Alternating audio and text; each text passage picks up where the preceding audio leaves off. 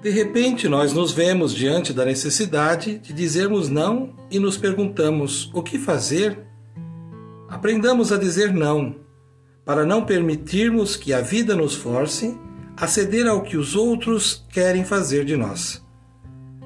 Não podemos seguir em frente se algo está tirando o sentido de nossa vida. Caminhemos atentos ao que queremos ser. Como já dizia Fernando Pessoa, sou o intervalo entre o que desejo ser e os outros me fizeram. Precisamos respeitar nossos limites para dizermos o que estamos sentindo e o que queremos para a nossa vida. Dizermos não não dói, nem nos diminui diante da expectativa dos outros.